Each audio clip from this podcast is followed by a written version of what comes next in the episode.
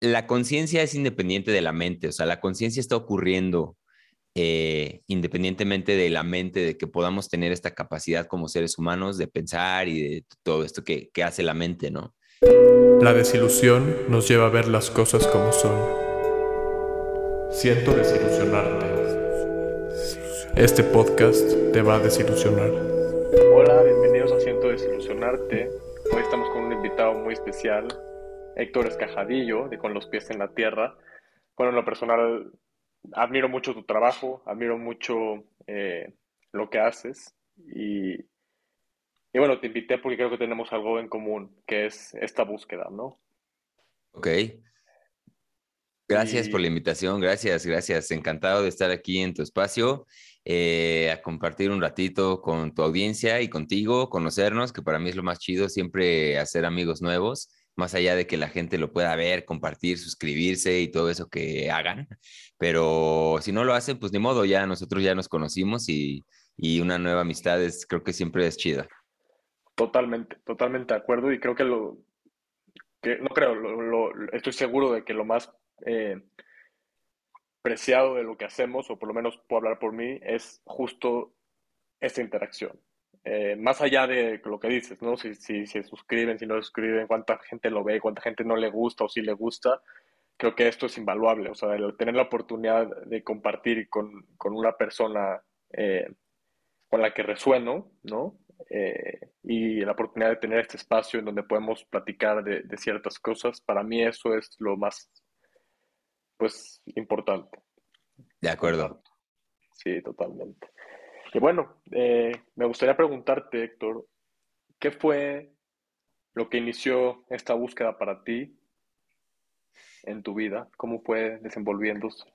Ok, mira, es una palabra, la búsqueda es como un término muy, pues muy grande, ¿no? O sea, realmente creo que desde que nacemos estamos buscando cosas, ¿no? De, incluso antes, desde que nos gestamos, de alguna manera estamos buscando salir, cuando apenas estamos en la panza de nuestra mamá, la primera búsqueda es esa búsqueda de la luz, ¿no? Por, por, por salir y nacer y ver, y ver la luz y, aparecer. Es un, es un proceso por el que el mismo bebé o el, el, ser humano inicia su caminar, ¿no? Por esta búsqueda. Yo en mi caso fui cesárea, haz de cuenta, y, y tengo como una, pues una opinión ahí medio rara, encontrada, ¿no? De que, pues digo, la cesárea a veces es eh, la seguridad de la, de la madre y garantiza muchas otras cosas, pero al final este proceso natural de la búsqueda de luz eh, es muy, muy importante en la vida de un ser, de un ser humano. Los, muchos psicólogos y corrientes psicológicas hablan de que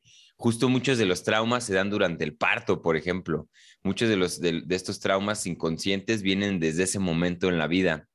Y, cuando se interrumpe por medio de una cesárea, quizá, pues ahí hay otro proceso distinto, ¿no? A lo mejor y la persona que nace por ese método no, no alcanza a cumplir esa búsqueda natural de luz y por ahí genera también ciertas, ciertas, por llamarlo de una manera, traumas, ¿no? Entonces, yéndome al origen de esto que te estoy contando, pues yo llevo buscando toda mi vida, buscando, la pregunta es qué, que he estado buscando y esa palabra pues ha ido modificando durante todo, todo el tiempo. Cuando era niño pues buscaba ser adolescente y cuando era adolescente buscaba ser adulto y lo que más me llevara, lo que más rápido me llevara al siguiente paso, ¿no? Como que siempre fui un, un niño muy, como que quería estar un paso adelante de todo y, a la fecha un poco lo tengo, tengo así esa, esa, ese drive de alguna manera. Eh, pero ya si, si nos referimos a, este, a esta búsqueda quizá un poco más profunda de, pues, ¿qué hago aquí? ¿no? ¿Qué estoy haciendo aquí? Porque a lo mejor antes no me lo preguntaba,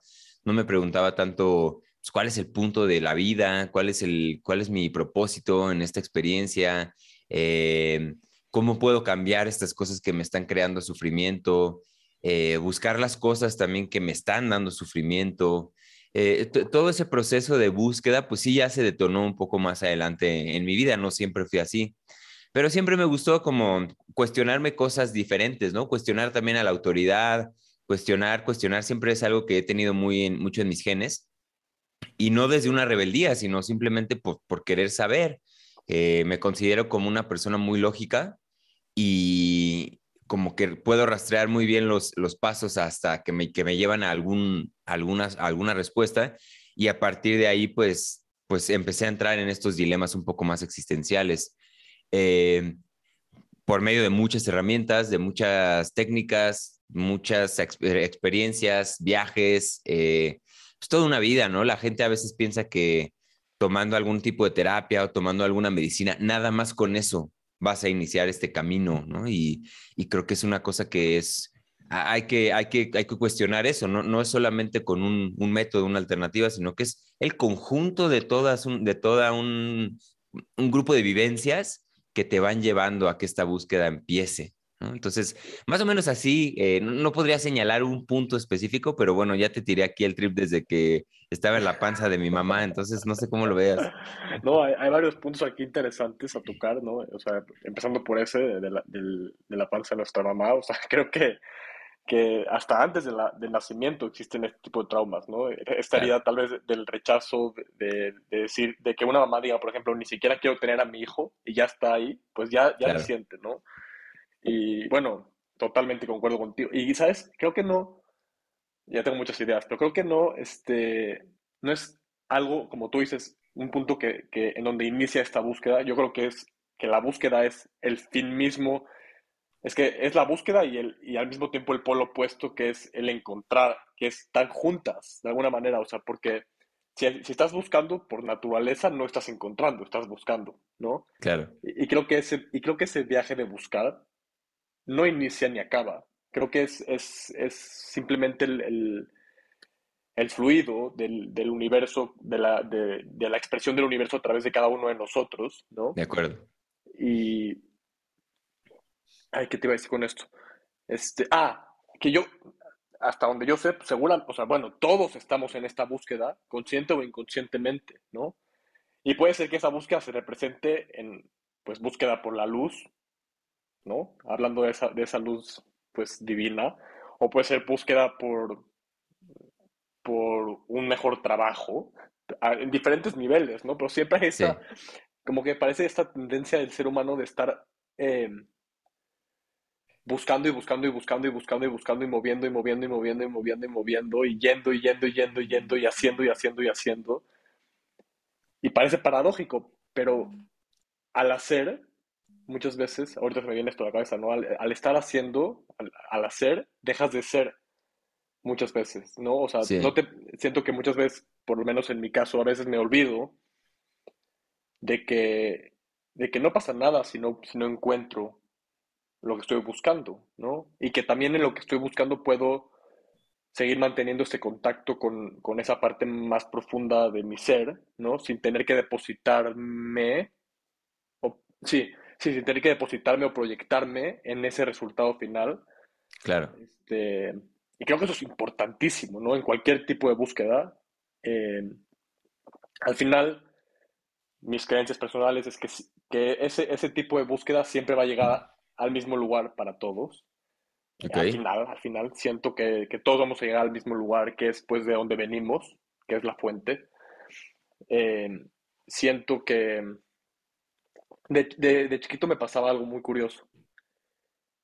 Hoy que lo racionalizo y lo pienso desde, esta, desde pues, las herramientas que he adquirido, digo, bueno, pues, puede ser, ¿no? O sea, de chiquito lo pensaba y estaba convencido de esto, pero está muy raro, tal vez me van a tirar de loco aquí la audiencia, pero sentía, tenía esta sensación de chiquito de que toda mi vida era... Eh, ¿Cómo puedo explicarlo? Como que, todos los demás en mi vida simplemente eran... Es que hoy lo puedo entender desde esta filosofía, pero eran proyecciones de, mí, o sea, eran eh, parte de mi película, ¿no? Y que cada quien tenía su propia película y de alguna manera sentía que esa película podía ser dirigida a diferentes lugares y podía ser separada de diferentes películas y, volver, y, y, se podía volver a encontrar en la misma. Pero tenía esta sensación de chiquito que, pues, hasta que no retomé estos temas, no me cayó el 20 de que, no manches, esto era lo que yo sentía, ¿no? O sea, estaba hablando de universos paralelos sin saberlo, ¿no? Estaba hablando de, de, realidades creadas por uno mismo sin saberlo. Estaba, estaba sintiendo ese tipo de cosas sin saberlo, ¿no? Claro. eso más muchas experiencias que me han llevado a, por ejemplo, yo empecé a estudiar eh, psicología y todo esto, pues todo lo metafísico, lo espiritual, porque empecé a tener desdoblamientos desde los 8, 9, 10 años y parálisis de sueños y experiencias muy, muy, muy, muy, eh, un, pues como especiales, podría decirlo, que me llevaron a investigar y investigar y investigar y pues siento que la vida me ha ido llevando, ¿no? Eh, no puedo decir que hay un evento tampoco, pero, pero sí, eh, ya dije muchos puntos también, ¿no? El ser y el hacer y estar, y estar buscando y al mismo tiempo estar buscando, pues perderte por estar buscando, ¿no? Claro. Sí, en esto, en esto que estoy yo ahorita, yo trabajo como coach, hago coach, ahorita le llamo coaching psiconáutico porque básicamente con quien trabajo es con gente que está atravesando una búsqueda justo de exploración de conciencia, eh, exploración de, la psique, que, que, no, digo, yo dentro de mi, de mi profesión tengo muy claro cuál es mi dominio, cuál es el dominio de un psicólogo, cuál es el dominio de cualquier otro tipo de terapia. Y yo trabajo con las preguntas. Básicamente la herramienta que yo utilizo son las preguntas, es hacer preguntas y de ahí un poco el, el pues todo el lo que hago en mi podcast básicamente es eso, ¿no? Estar haciendo estas preguntas, elaborar preguntas que saquen un poco de, la zona de confort al invitado o a la persona que tengo enfrente en un buen sentido, ¿no? Que diga como, no me había preguntado esto o justamente me andaba yo preguntando esto. De alguna manera resuenan estas preguntas y hacen que la exploración de lo que traes en la cabeza funcione por medio de un drenaje como ya verbal, ¿no?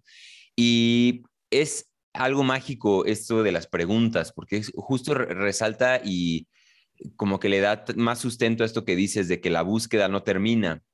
Eh, a mí me encanta pensar que la, la, pregunta es más importante que la respuesta. A veces hay, hay, muchas preguntas a través de las que si conocemos la respuesta, no sabríamos ni siquiera qué hacer con esa respuesta. Por ejemplo, si nos dice, si tuviéramos la certeza de qué pasa después de la vida, ¿qué haríamos con esa información? Esa es la pregunta real y, mucha gente está tratando de encontrar qué pasa, ¿no? Y creo que nunca nos hemos preguntado qué haríamos con la información de estas preguntas que nos estamos haciendo. Y ese juego es esta búsqueda permanente de la que, de la que estás hablando, mi estimado Gabriel, que ah, realmente nunca vas a terminar, porque además la verdad no es, quizás sí, si ya nos ponemos en un plano como mm, más acá, filosofía advaita de, de no dualidad, y, y, hablamos del todo, pues sí, hay una verdad, hay un todo, es el todo, ¿no? Pero al final es, es, es, difícil hablar de una sola verdad. Todos tenemos una verdad, todos tenemos un camino y tú puedes tener una verdad y yo puedo tener una verdad y un, un mismo hecho completamente objetivo puede llegar a tener dos lecturas y dos hipótesis científicas detonadas de, una sol, de un solo evento. Por eso la ciencia ahí, ahí ayuda y demás, pero la ciencia, digamos que sí nos acerca un poco a esta verdad única, a, las leyes que aplican para este universo, pero ¿cuántas leyes científicas no se han tirado, no? así como que de repente nos damos cuenta de que no, pues siempre no, siempre, siempre el cannabis no es tan malo. Eh, siempre estas cosas que siempre que creíamos que eran, pues no, resulta que no. Entonces, bueno, pues más o menos esa es la, la, reflexión que me detona lo que, lo que compartes. Sí, totalmente. Este, al final creo que la ciencia tiene cierta limitación de poder ver las cosas que están dentro del juego eh, de paradigmas aceptados, ¿no? Y, y creo que las, las, las, leyes científicas están hechas para, para romperse, ¿no? Para ampliarse, para, para, cuestionarse. Y otra vez regresamos a las preguntas. Y creo que las preguntas de reflexión, de autorreflexión, son súper importantes, ¿no? Cuestionarme pues todo lo que estoy haciendo, todo, de cómo lo estoy haciendo, desde dónde lo estoy haciendo. Y y lo que dijiste también me encantó, la respuesta, muchas veces es como, ok, si tuviéramos la respuesta, ¿qué hacemos? ¿no? Y eso me recuerda a una historia de, de Duncan Trosser, que es este, pues el, de, el, que, el que hace los podcasts, ¿no? De Midnight Gospel, ¿no? Y cuenta que, que va con Ramdas, ¿no? Y le pregunta, pues tú eres mi gurú, ¿no? Y le dice Ramdas, sí, ¿y ahora qué? ¿No? pues sí, o sea, ¿y ahora, ahora qué voy a hacer? ¿no? Ya, ya encontré a mi gurú y ahora qué, Sí, ¿no? Como que ciertas respuestas, siento que la, la pregunta te lleva a, mo- a mo- a movimiento y ciertas respuestas te llevan a ya no moverte, ¿no? Si tuviera la respuesta de todo, si serías la respuesta de todo, ni siquiera habría movimiento en el universo, sí, ¿no? Tiene que haber esta, este, este, este, este empuje, este motor para que el universo a través de todo eh, se mueva sí, hacia, hacia algún lugar, ¿no? Y creo que esa, creo que la pregunta primordial, órale, esto hace mucho no lo hablaba, estaba muy, muy atrás. La pregunta primordial del universo puede ser como, o sea, más bien el- la, la acción que detona esta, esta experiencia del universo es una pregunta autorreflexiva del universo de quién soy. ¿Sabes? Cuando el universo se pregunta quién soy, no, no, obviamente no en palabras, ¿no? Pero es como esta, pues voy a experimentarme ahora a mí, ¿no? Porque ya soy todo, ¿no? Pero, pero no me he sí, experimentado. Y a través de eso, ¡pum! ¿no? Pues sale esta experiencia a través de todo lo que existe. eh, iba a decir viviente o no, pero pues todo es viviente para mí, ¿no? Todo es esta, todo viene de ahí. sí, Y pues, sí, eh, me parece increíble que, bueno, los invitados que tienes y, y- y tu forma de preguntar justo es algo que, wow, ¿no? sí. Este, estoy abierto a recibir tus preguntas también.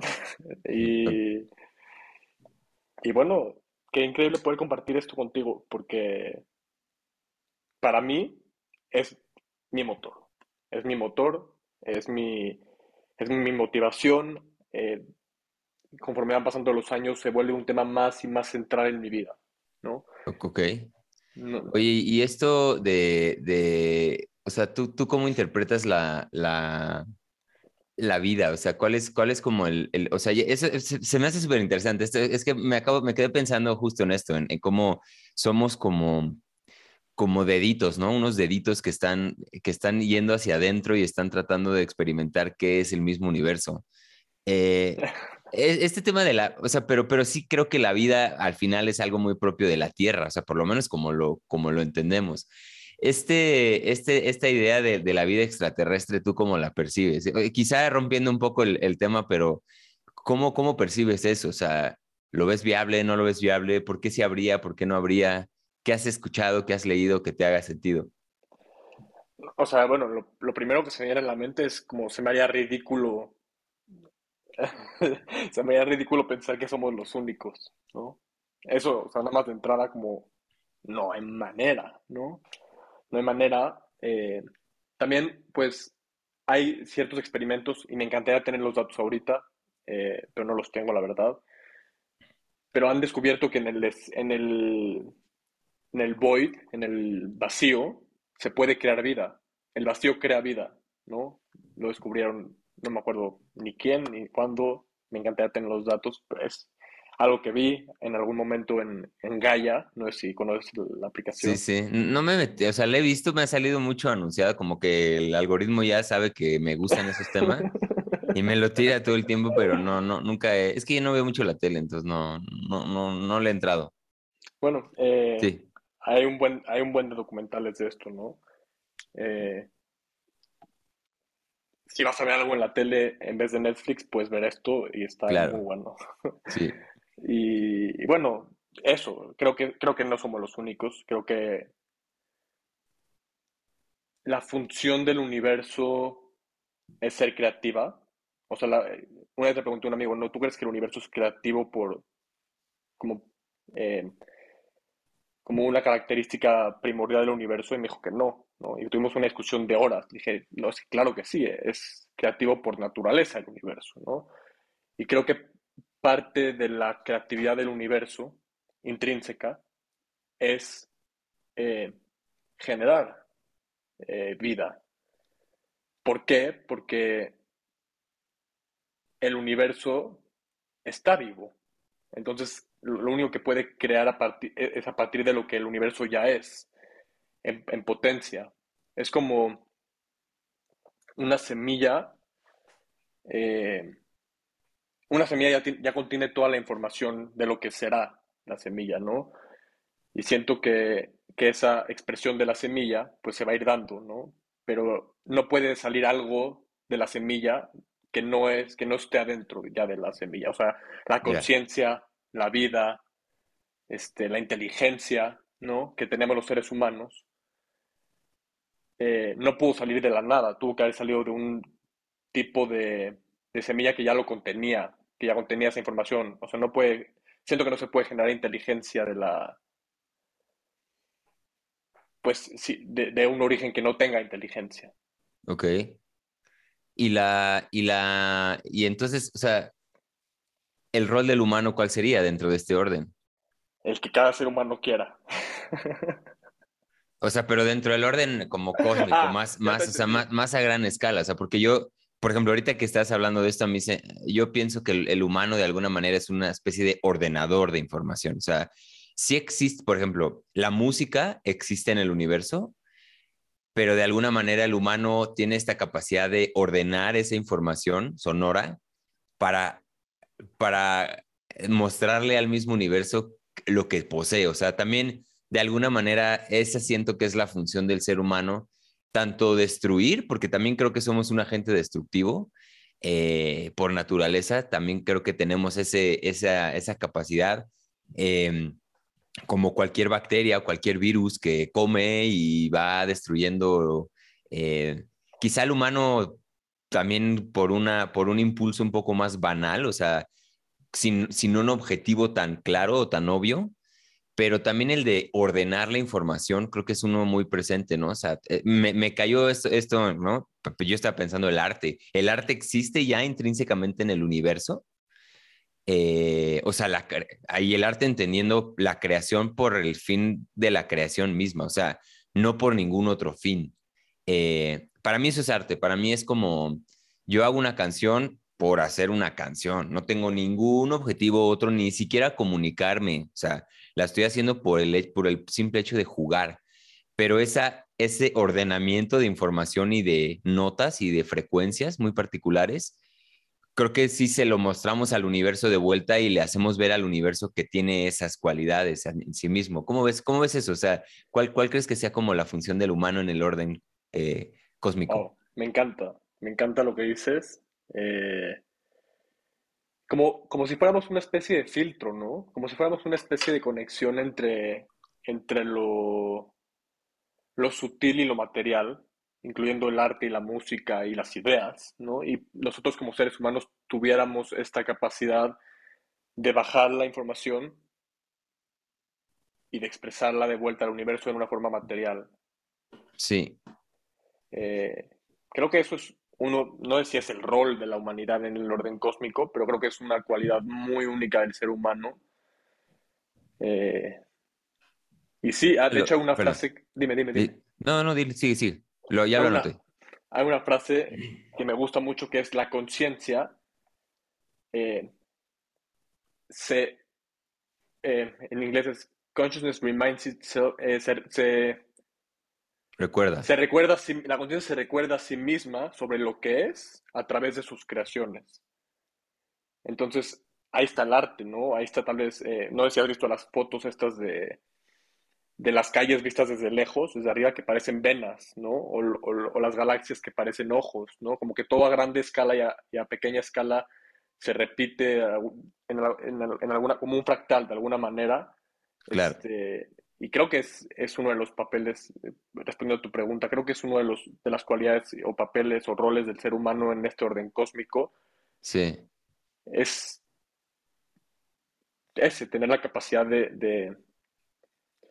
Tratamos de buscar el, el, el, el cielo, ¿no? El, paraíso. Sí. Y lo buscamos en otra vida, pero nosotros tenemos la capacidad de crear el universo, el, el paraíso aquí en la tierra, ¿no? Tenemos sí. la capacidad, tenemos, somos constructores, somos creativos, somos, tenemos las cualidades, pues en la Biblia dice, estamos hechos, al, no quiero hablar de, de, Dios, pero Dios traducido al universo puede ser, estamos hechos a la semejanza del universo de alguna manera, tal vez de la, en la cualidad principal del universo que es el crear, claro. nosotros también podemos crear desde una conciencia. Claro. Sí, es, es en, en palabras de, de Jacobo Greenberg, no sé si has leído tú algo de Jacobo Greenberg. Sí, sí, sí, claro. Ah, bueno, eh, yo acabo de terminar el librito de la, de la creación de la experiencia, que para mí es un libro, es muy, muy difícil, o sea, para mí yo me costó mucho trabajo entenderlo. Eh, creo que tiene muchos términos como neurocientíficos y eh, se, pone, se pone difícil, pero si lo sigues adelante, tiene una información así bárbara, ¿no? Y una de las últimas cosas que me, que me resonó en este libro fue cómo la, la conciencia es independiente de la mente, o sea, la conciencia está ocurriendo eh, independientemente de la mente, de que podamos tener esta capacidad como seres humanos de pensar y de todo esto que, hace la mente, ¿no? Pero de alguna, y, de alguna manera la, la, la, la conciencia no necesita la mente para existir, la conciencia existe allá afuera, pero sí la necesita para, para, para escalar, digamos. Es como una especie de, de prisma eh, y eso es lo que interpreto del ser humano. El ser humano no siendo esta, esta, esta, este como poseedor o, o donde habita la mente, ¿no? Como este prisma en donde llega la luz y se abre el espectro. De alguna manera la mente es eso para la conciencia. La conciencia se llega y se proyecta en la mente y de ahí el espectro cambia y de cierta forma escala, ¿no? Eh, y es una cosa muy compleja, muy abstracta, como difícil de entender y quizá de agarrar, pero la mente es el vehículo por el que la conciencia se eleva. No, no existe gracias a ella porque la conciencia es independiente de la mente y la mente sí necesita de la conciencia, pero la conciencia se eleva. Y esto, eh, te digo, es donde yo encuentro este reto más grande como comunicador, por ejemplo, es este tipo de discursos o este tipo de diálogos y, realizaciones, convertirlas en algo más, ¿no? Volver a lo mismo, ok, ¿qué hacemos con estas respuestas? Porque al final, si tú y yo aquí nos quedamos rebotando información, peloteando, parecemos que nos estamos aplaudiendo, ¿no? O sea, como, sí, como si fuéramos minions o no sé, los, ¿sabes? O sea, como solamente rebotando información. Y esto siento que pasa con la gente que estamos en, que hablamos de estos temas, ¿no? que es como, sí, no, es increíble la conciencia, oh, la conciencia, sí, el autoconocimiento, sí, y, o sea, ¿cuál es el punto, no? Traído a, a, la vida real y a la vida de las personas, bueno, ¿cómo lo comunicamos para que esto haga sentido, resuene con alguien y pueda hacer que esto cambie, ¿no? Cambie la manera en la que interpreta la vida. Entonces, ¿Cómo ves tú eso? ¿Cómo ves tú ese, ese trip? ¿Cómo, ¿De qué sirve hablar de estos temas de mente, conciencia, universo, universo, existencia, ¿Cuál, crees que sea como la utilidad que tiene esto que acabo de decir, ¿no? Darnos cuenta quizá, por ejemplo, que la mente es un, elemento que, que, alza o eleva la conciencia a, un, nuevo nivel. ¿Para qué nos sirve eso como mortales? Wow. Eh, gracias.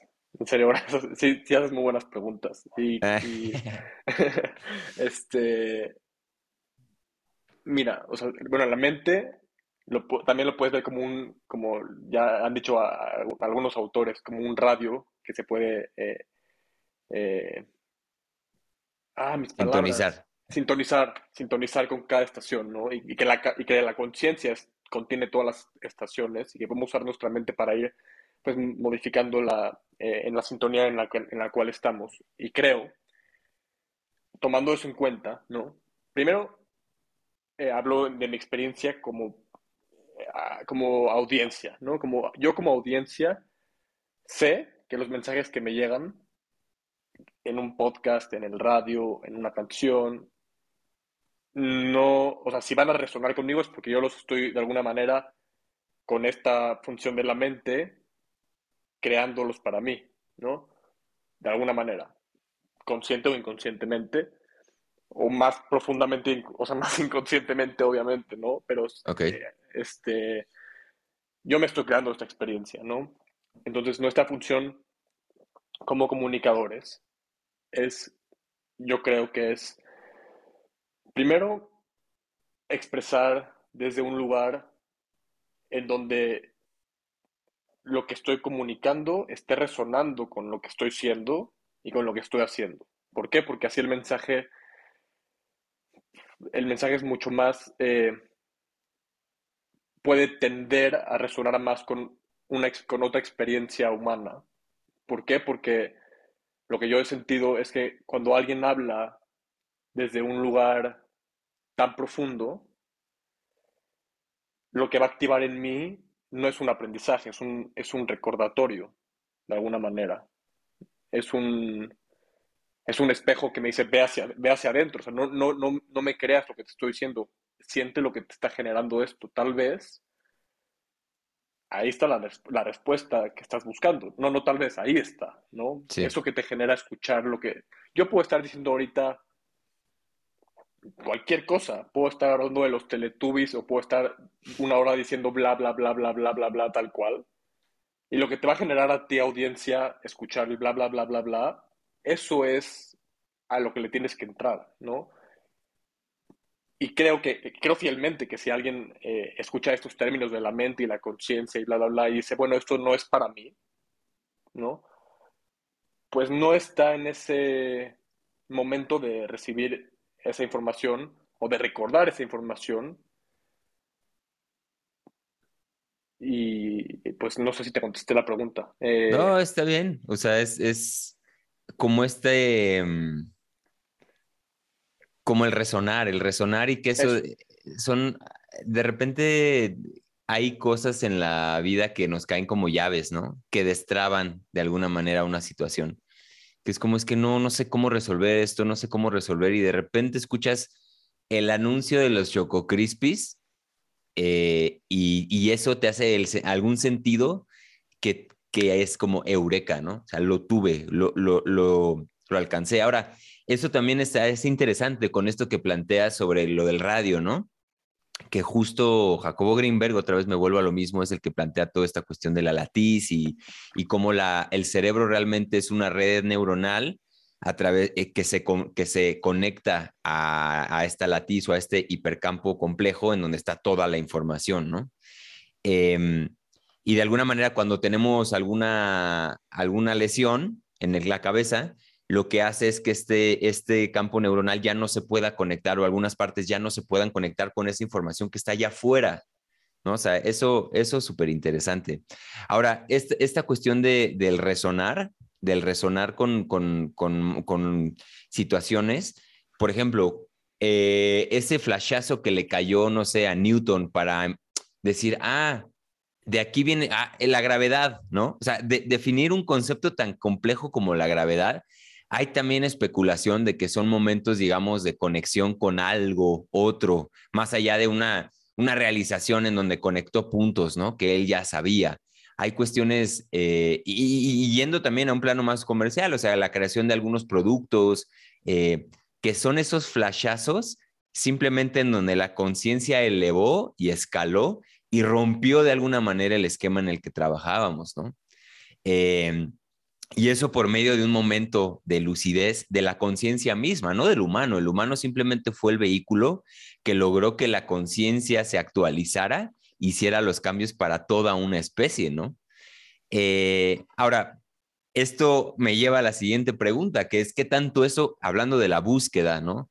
¿Qué tanto eso se puede buscar?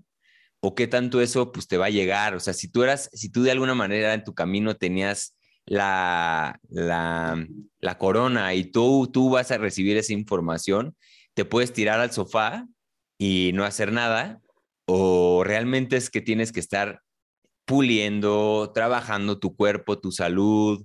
¿Cómo lo ves? Wow, este, no, creo que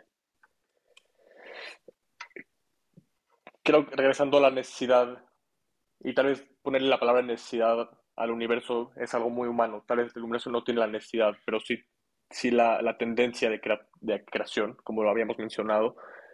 Y tal vez esa tendencia de creación va a ir a tocar la puerta a, todos los vehículos, ¿no? o a los vehículos que estén sintonizados con esa, con esa puerta, ¿no? Ahorita no sé por qué en la cabeza de Monster Inc.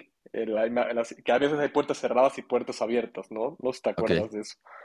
Sí. Este, lo acabo de relacionar, pero imagínate que, que esas puertas que están abiertas son las conciencias que están listas para recibir esa información, ¿no? Y, puedes tú, porque mil veces hemos tenido ideas, yo he tenido ideas que no hago, ¿no? Y tal vez esa idea, pues va a buscar otra salida, ¿no? Como si fuera, como si fuera una olla express. O sea, el vapor va a tener que salir por algún lugar, ¿no?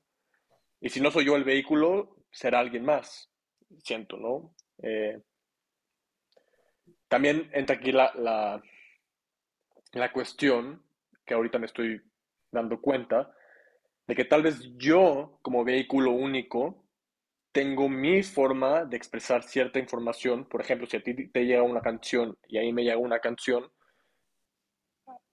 obviamente va a ser completamente diferente, ¿no?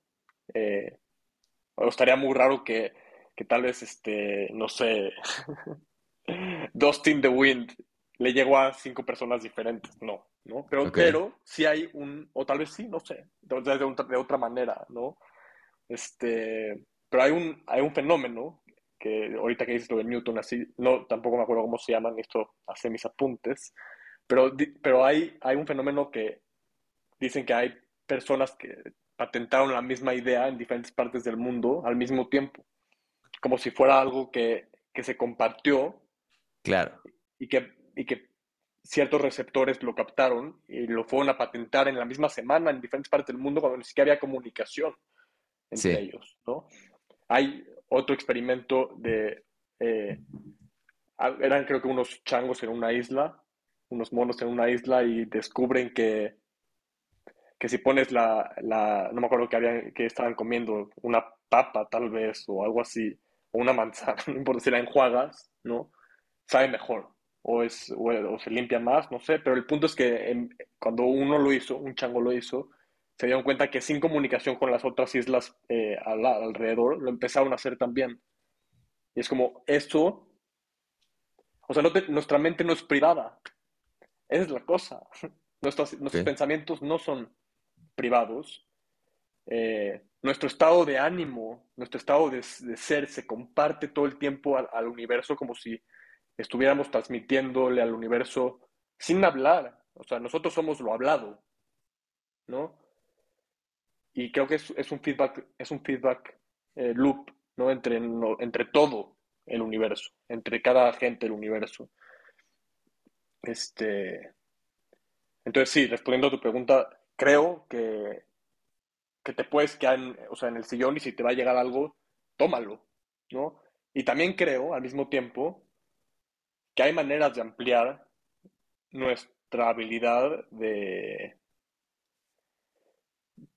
pues de apertura del canal entre, entre la información potencial del universo y las ideas y el filtro, ampliar el filtro, exacto, ampliarlo entre yo y, el mundo de las ideas, el mundo de la potencialidad del universo y, pues algunos les dirán los, los, los, registros akáshicos y donde todo está y bla, bla, bla. Eso, la verdad es que yo nunca le he entrado mucho a ese tema, pero pues más o menos se relaciona, ¿no? Creo que los, creo que la, como, como te dije, en la semilla, ahí está toda la información, ya está toda la información del universo, ya está.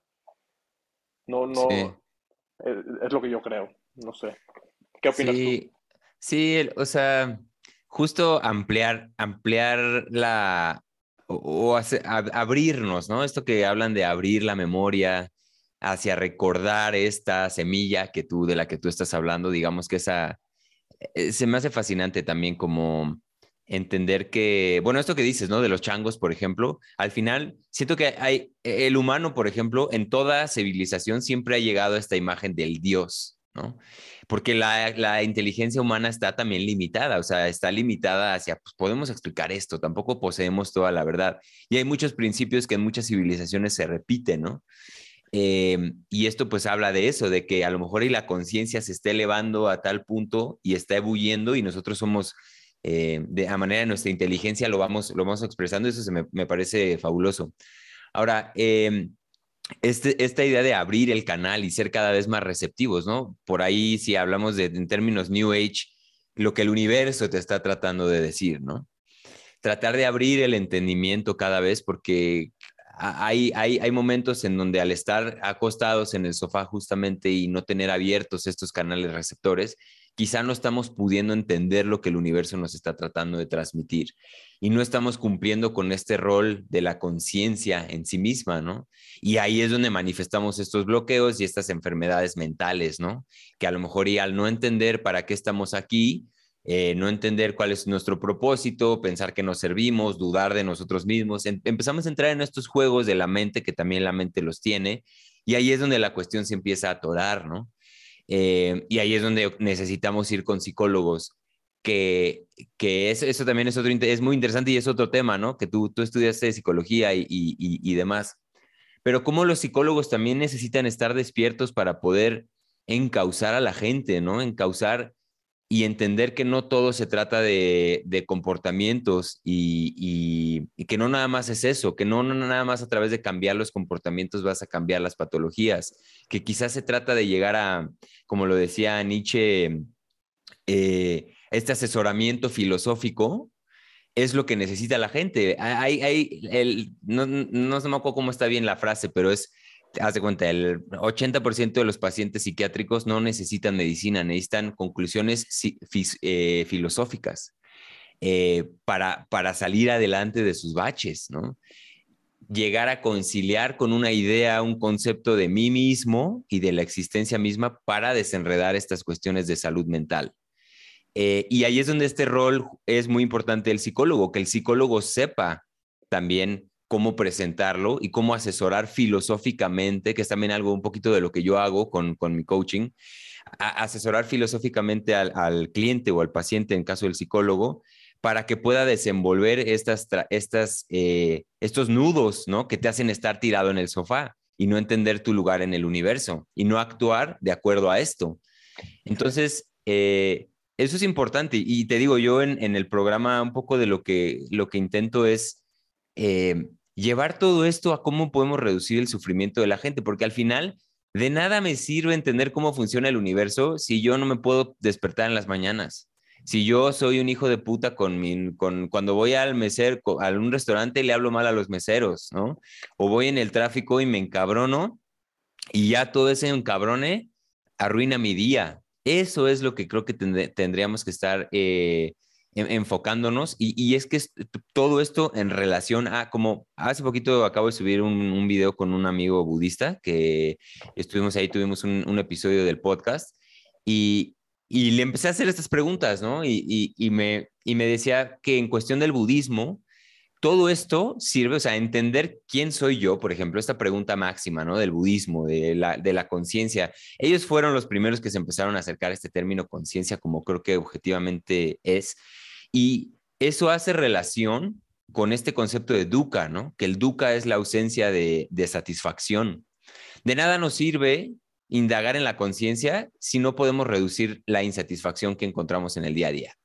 Y de eso va, de eso va toda esta cuestión. regresando a mi pregunta, ¿no? Un poquito, un poquito antes, pero, pero sí, es, es como, como lo interpreto. No sé tú, por ejemplo, como psicólogo, en tu trabajo y en tu práctica, ¿Cómo imprimes esto que está detrás de ti, tu mandala, tu Buda, eh, los ojos, la conciencia, eso que puedo ver que transmites? ¿De qué manera eso difiere de tu práctica a la práctica de otros psicólogos? Me, me, me, inquieta mucho entender cuál es la diferencia entre un psicólogo, que no, no quiero decir despierto, porque no creo que ese término exista, pero más abierto a estos temas que una psicología un poco más este, cognitiva, conductual, como la que describí, que se basa simplemente en cómo interpreto las cosas y, y, mi, y mi, conducta en el día a día. ¿Cuál es la diferencia entre, eso, entre, esas, entre esas prácticas? Eh, mira, wow, tocaste muchos puntos que me gustaría eh, platicar. Eh, esto de, de, reducir el sufrimiento al ampliar la conciencia, eso me habla a mí de que la verdad, en esencia, contiene paz y no sufrimiento. ¿Ok? Entonces, si tal, claramente si, si, si, amplías tu conciencia y ves más verdad, entonces el, el, sufrimiento debería de disminuir por consecuencia, ¿no? Eso, yo sí creo que, que, hay, que hay paz en, en el centro de todo, ¿no? Y bueno, eso por un lado. Por otro... Espérate, espérate, paréntesis, porque también, paréntesis. paréntesis muy rápido, o sea, sí, sí incluye paz, pero también si nos vamos a, a la ciencia, el universo se creó a partir de una explosión violenta. Entonces, en el núcleo también eh, dentro de esa paz está la violencia, está el, el ¿sabes? el caos. Paréntesis dentro del paréntesis. pero sí, sí, a través de una expresión, pero violenta es un término humano. Claro, claro, digo. ¿no? Claro. Fue, fue caos. Y eso, creo que ese es, la, es el, el fondo, ¿no? El universo es caótico, pero dentro de ese caos hay un cierto orden, ¿no? Pues como el yin yang que está atrás también, ahí, ¿no? 100%. Y, pero sí creo que entre más verdad puedes ver en ti y en el universo y en todo, sí creo que puedes llegar a obtener un nivel eh, mayor de paz. Sí creo que está correlacionado de alguna manera. Y no necesariamente porque haya menos caos, ¿no? Sino que porque puedo encontrar mi paz dentro del caos. Puedo encontrar mi paz dentro del pinche tráfico de la ciudad. O de que me mienten la madre en la calle porque, porque están de mal humor, ¿no? Eh, sí, creo, creo, creo, creo fielmente en eso. En cuanto a, a la psicología, creo que es un tema que me encantaría platicar contigo eh, más ampliamente porque pues sí es un tema extenso, pero te podría decir que, eh, así en corto, que la psicología que viene del mundo oriental, a diferencia de la psicología que viene del mundo occidental, busca trascender el yo, trascenderlo, mientras que la occidental busca arreglar el yo. Entonces, habiendo dicho esto, si yo como psicólogo estoy encapsulado en mi yo, yo no voy a poder brindar el espacio para, la que, para la persona que esté frente, frente mío pueda salir de, esa, de, de ese encapsulamiento de sus propias ideas, de su propio condicionamiento, de sus propias conductas.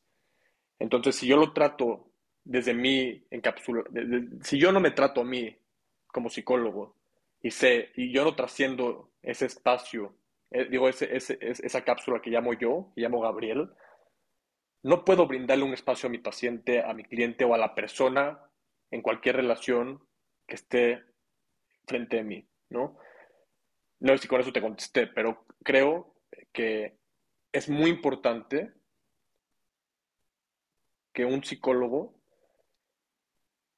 no sea determinista ni ni que etiquete al paciente, ni como paciente, porque siento que al etiquetarlo como paciente ya lo pusiste en una posición, en una jerarquía menor, y no me refiero a de, valor, me refiero a que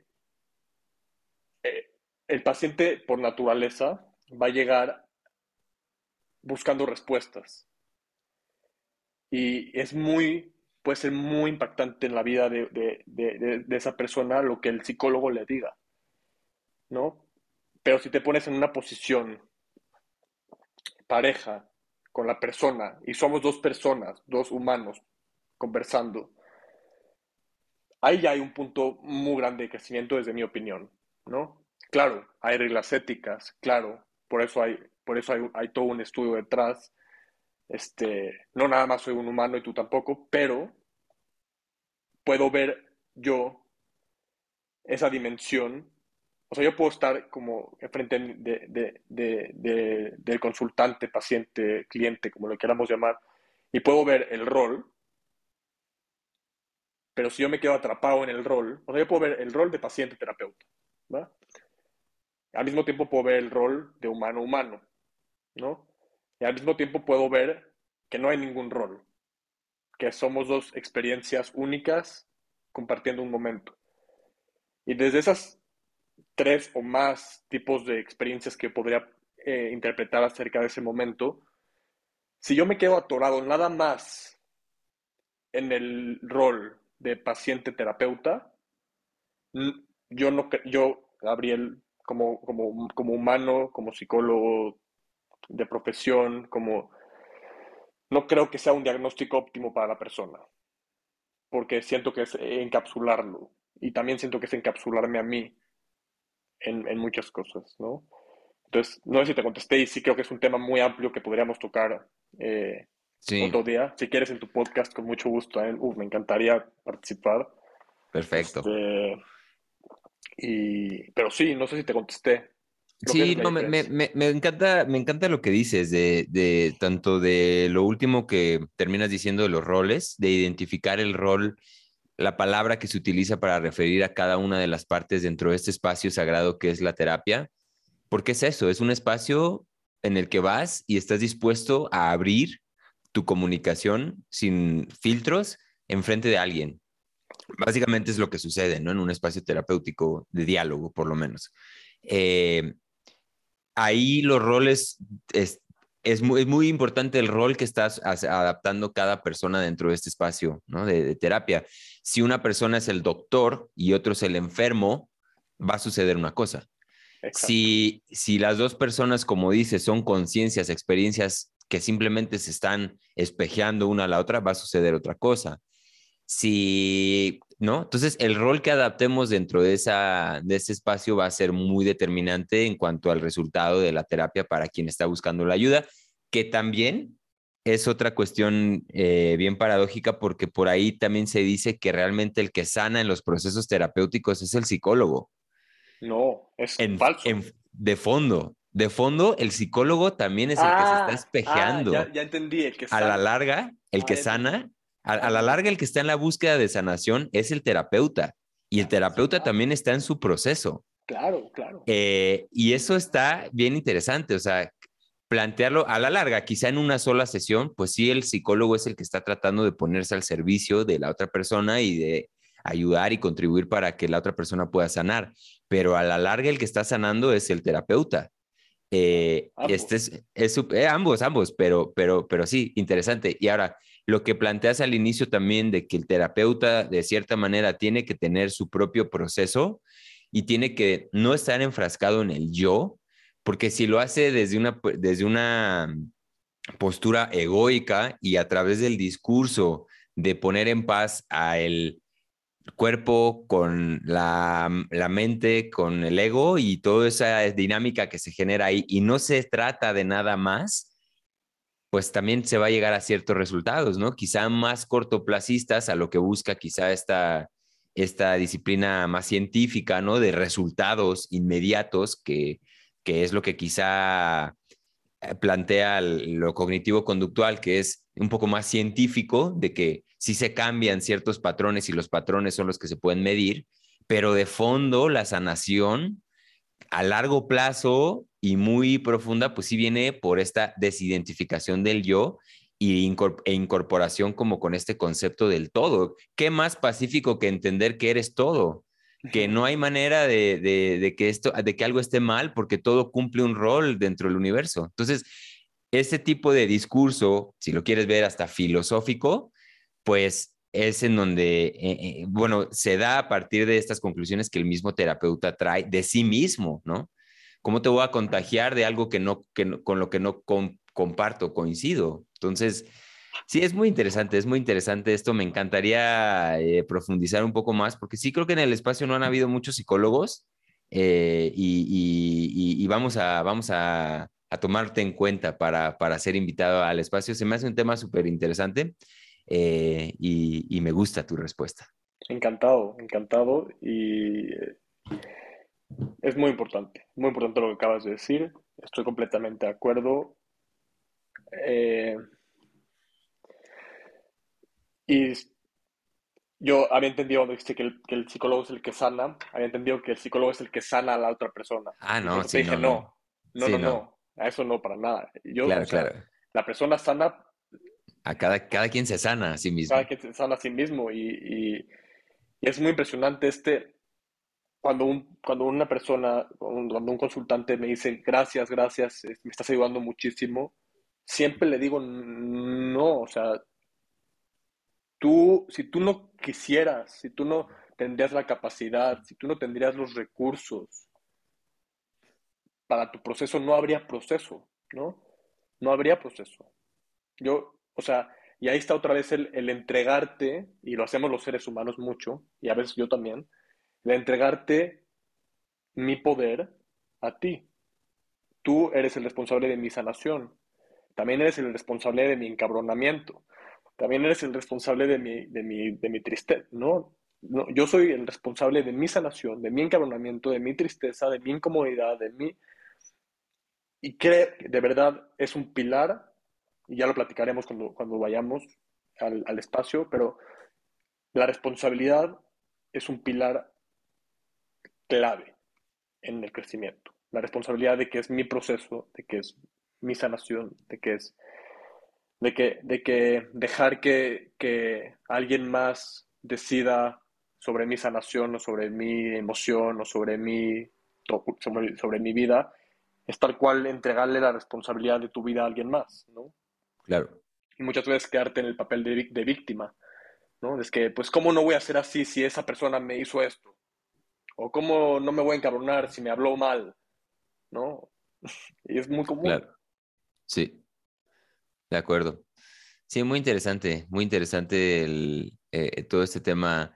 Te digo, la, la, creo que el reto también grande para las personas que estamos en este camino y que manejamos este tipo de lenguaje es encontrar, encontrar con quién contrastar nuestros puntos de vista, ¿no? Llegar a este punto en el que ya no seamos em, es que eh, tengo, ya que hablaste de Disney, me quedé como con esta idea de, de, Toy Story. Ahora te voy a tirar una de Toy Story. A ver.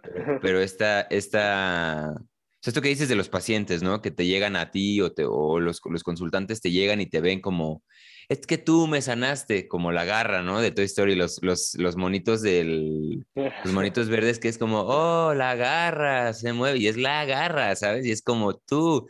Y, y, y de repente llega alguien y es como, tú nos salvaste, tú eres el salvador. Pues no, o sea, intentamos eso como humanos siempre, ¿no? Hacer, em, y dentro de ese mismo tono, no, o sea, no con la misma actitud, pero entre nosotros también somos como muy borreguitos de que sí, estos valores, estas palabras, esto, y me encantaría por ahí de repente entender alguien que diga, no, yo creo que no, la responsabilidad no es, no es tan importante como otras cosas, ¿sabes? Y empezar un, un ir y venir de realmente debatir estas ideas para crear un poco más de conocimiento, porque siento que a, veces en nuestro mundo de la sanación y de todas estas cuestiones de las que hablamos, se puede llegar a estancar el diálogo, porque todos nos decimos que sí, todos estamos de acuerdo con todos.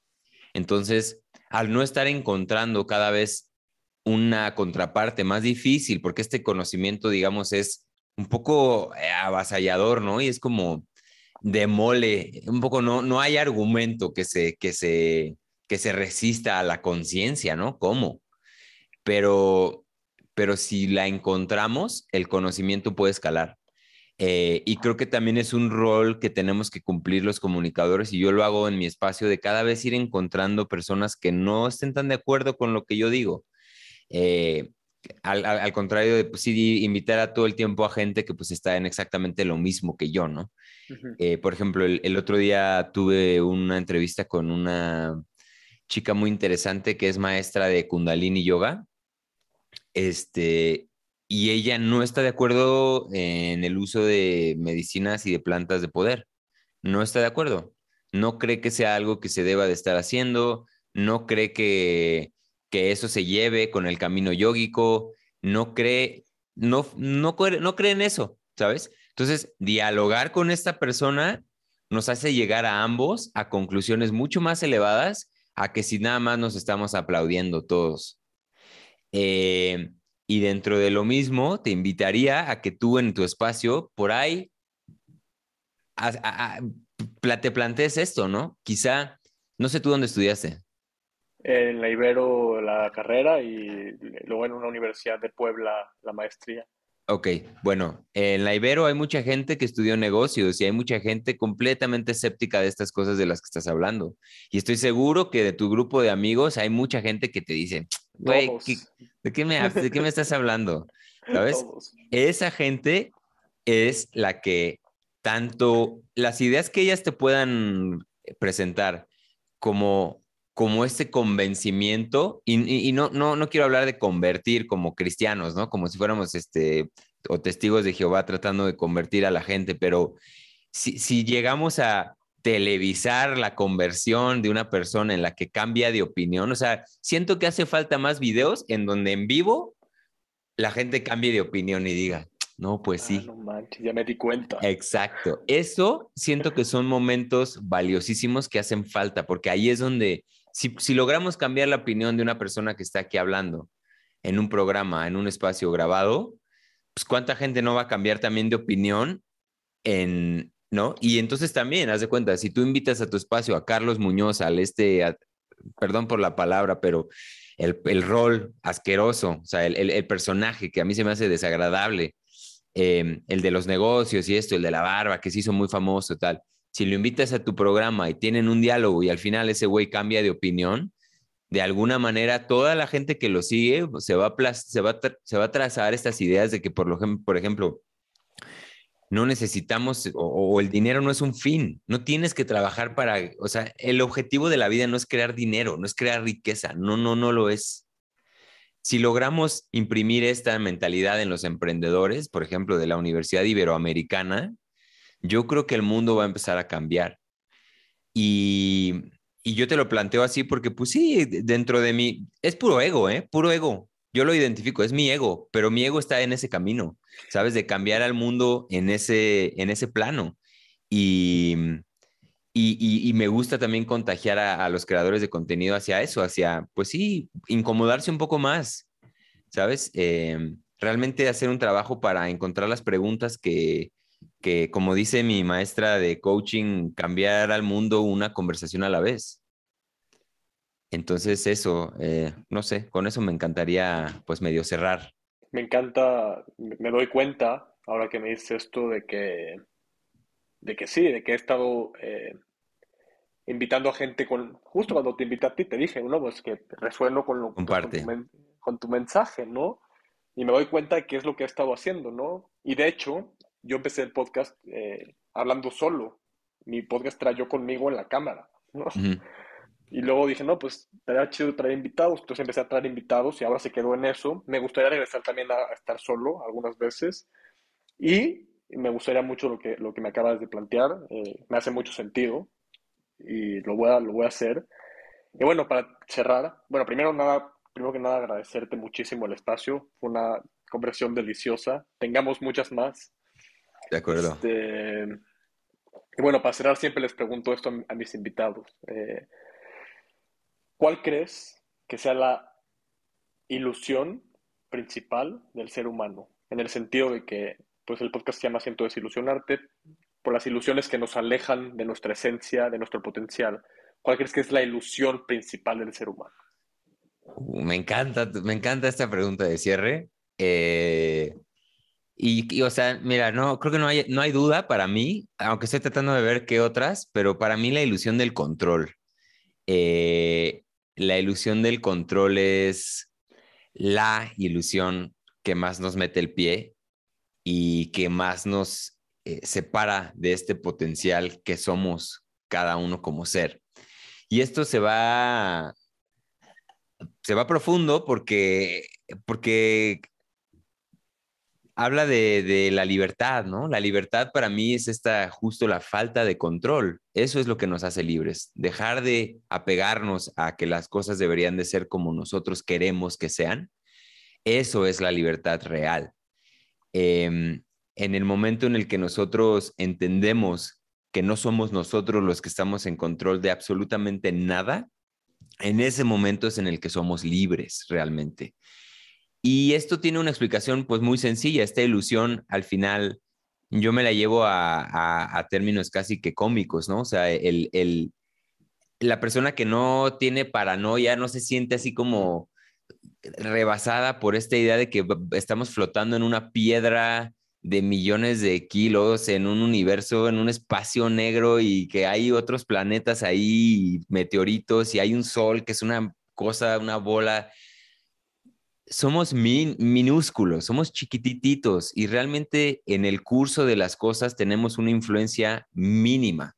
Sí podemos influir, tampoco, tampoco decir que no tenemos el poder de influir dentro del curso de las cosas y creo que de cierta forma estamos co-creando el mundo que vivimos y la realidad que experimentamos, pero de eso a que nosotros tengamos la capacidad de controlar es muy diferente. Eh, desde, esa, desde esa óptica de, en la que, pues, mira, cada quien está aquí por decisión de alguien más, que es además nuestros papás, ¿no? En todo, en todo caso, nuestros papás decidieron en una noche acalorada de pasión traernos a este mundo. Ahora, eso no garantizaba nuestra existencia. si es, que si es que, si es que se decidió, exacto. Pero, pero de ahí nosotros competimos con otros espermatozoides para fecundar el huevo, ¿no? Y de ahí todo lo que derivó, de ahí eso, ¿no? Y eso replicado cada vez, cada generación que, que ha llegado a estar aquí el día de hoy. Entonces es, digo, simplemente con ese ejemplo te das cuenta de que no somos para nada, nosotros no, no controlamos nada de lo que sucedió en ese proceso. Si yo estoy hablando contigo, tú estudiaste en la Universidad Iberoamericana, yo estudié en el TEC de Monterrey, los dos somos quizá de la Ciudad de México. Si, si, si te pregunto y tenemos una conversación un poquito más personal, estoy seguro que tenemos a gente en común. Así seguro que de dos o tres, dos o tres este, líneas hay alguien que, que...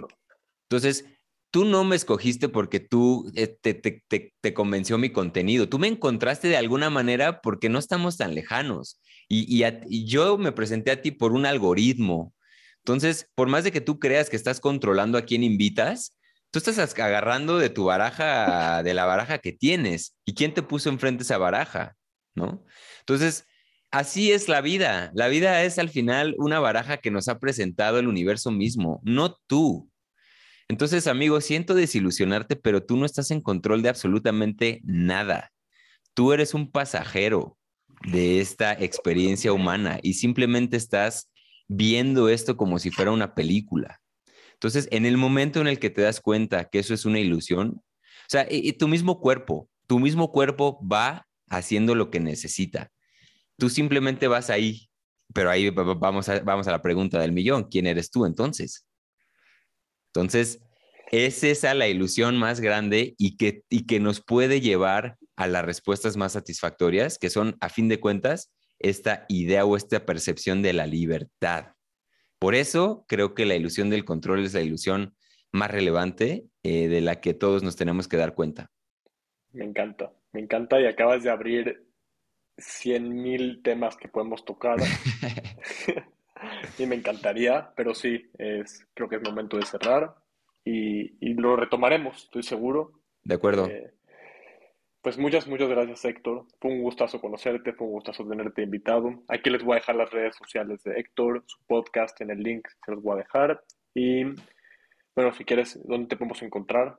sí, eh, primero gracias, gracias Gabo por, por invitarme también aquí a este espacio. Muy agradable la, la conversación, me encantó me encanta que se abran estos, estos espacios y que me inviten a mí también como yo tengo un podcast, entonces sé lo complejo que es luego invitar gente y conseguir eh, pues espacios de este tipo y yo le digo que sí a todo mundo. A mí me encanta venir a, platicar con todos, conocer y hacer nuevos amigos.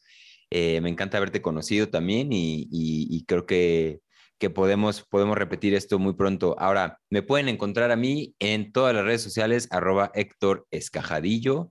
Eh, mi página web también visítenla, héctorescajadillo.com. Básicamente mi apellido es un poco raro, entonces no hay otro Héctor Escajadillo haciendo contenido, así que busquen Héctor Escajadillo en Google y lo que les aparezca soy yo. Perfecto. Muchas gracias, Héctor, y muchas gracias por escuchar. Ya saben, cualquier cosa me pueden mandar un mail a cientodesilusionarte.com o mandarme cualquier mensaje en cualquier red social. Y muchas gracias por escuchar.